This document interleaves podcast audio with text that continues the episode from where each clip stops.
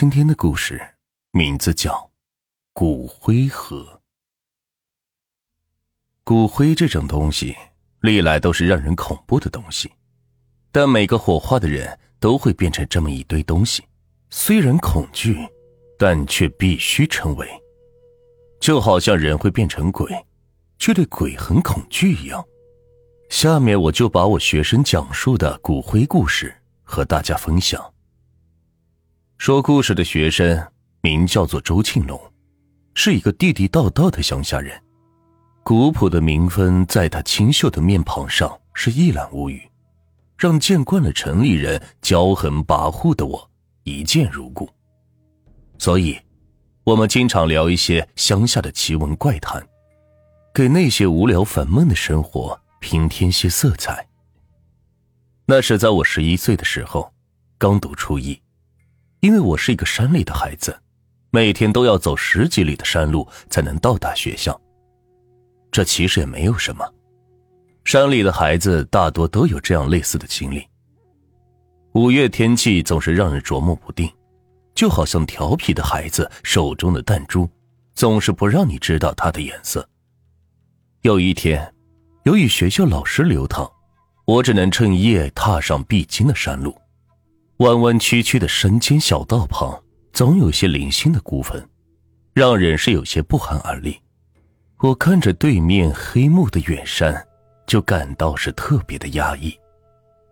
突然，我的背上好像被什么人拍了一下，我赶紧回头观看，哪有什么人？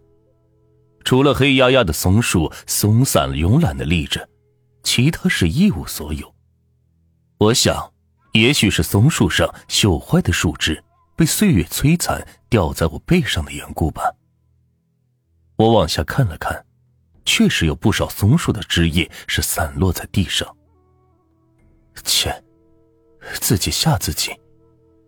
我一边暗笑，一边疾步向前奔去。突然，我的背上又仿佛被什么人给拍了一下，这次是非常的重，明显是巴掌甩在脊背上的声音。谁？给老子滚出来！我开始感到害怕起来，毛孔仿佛是被京剧撑开了一般。哎，跑那么快干什么？害得人家在后面是拼命的追。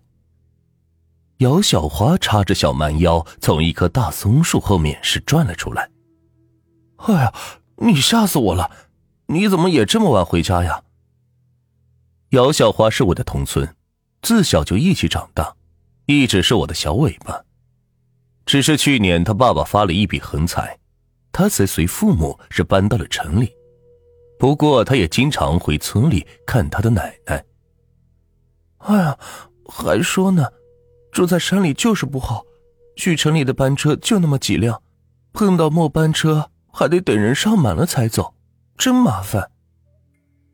姚小花看样子是越来越不喜欢这个哺育过她的小山村了。你一个人来看你奶奶，真孝顺呀。我看着他圆圆的脸上是嘟起小嘴，不禁的笑了起来。是啊，他们都不回来。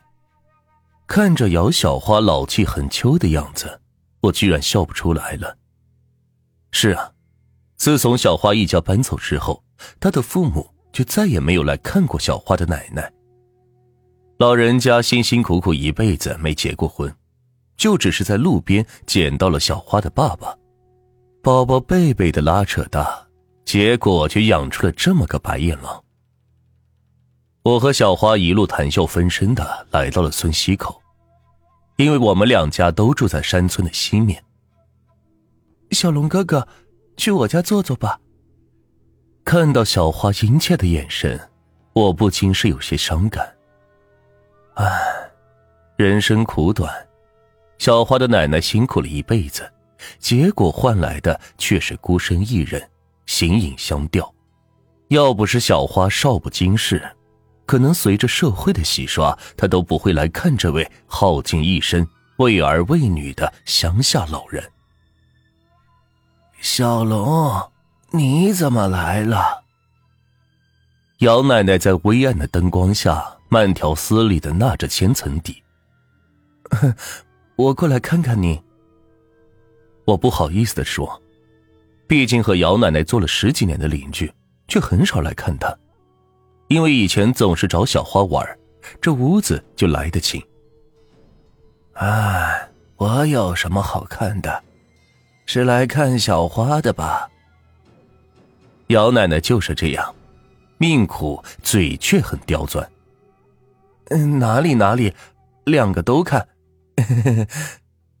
我也不是只笨嘴的鹦鹉。算你有些良心，小花，去把你爸妈带来的点心拿出来给小龙尝尝。姚奶奶对着小花命令道：“奶奶，不好吧？那可是爸爸妈妈孝敬您的呀。”历来豪爽的小花居然是小气起来。哎呀，什么孝敬不孝敬？拿，给我去拿，去，赶紧给我拿过来。姚奶奶的话就像是一道圣旨，小花只得照办。不一会儿，小花拿来三盒油光发亮的木盒子，灰黑色的盒子在米黄的灯光下显得是格外的阴森诡异。呃，算了，姚奶奶。别别别客气了，呃，很晚了，明天我再来看你们。我可不想吃别人孝敬老人的东西。到了第二天，我本想去村西口的姚家去送送小花，无奈我是太过疲惫，一睡就是睡到了日上三竿。哎，算了吧，反正以后还有机会。可是，接下来发生的事却让我惊惧不已，后怕无穷。大约一个月之后，我们村东口的丁家发生了一件极其诡异的事情。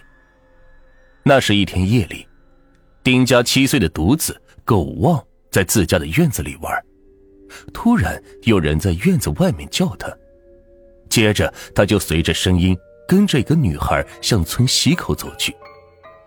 一个隔壁的大婶看见了，忙是告诉狗旺的父母。结果，全村人是找了一个晚上，都是找不到他。直到第二天，村民们才在西边的稻田里找到了他。只见他躺在水田里，嘴里像是吃着什么，还不停的喃喃自语：“这城里的点心真好吃，城里的点心真好吃。”从此，狗忘疯了。五天后，村子里又出事了。姚小花一家三口开车去厦门旅游，路上是遭遇了车祸，三人全部遇难。当姚奶奶手捧骨灰盒的时候，我明明看见了那三个似曾相识的盒子。姚奶奶也是看见了我，她还是和那天晚上一样的表情，只是眼珠子瞪的是溜圆。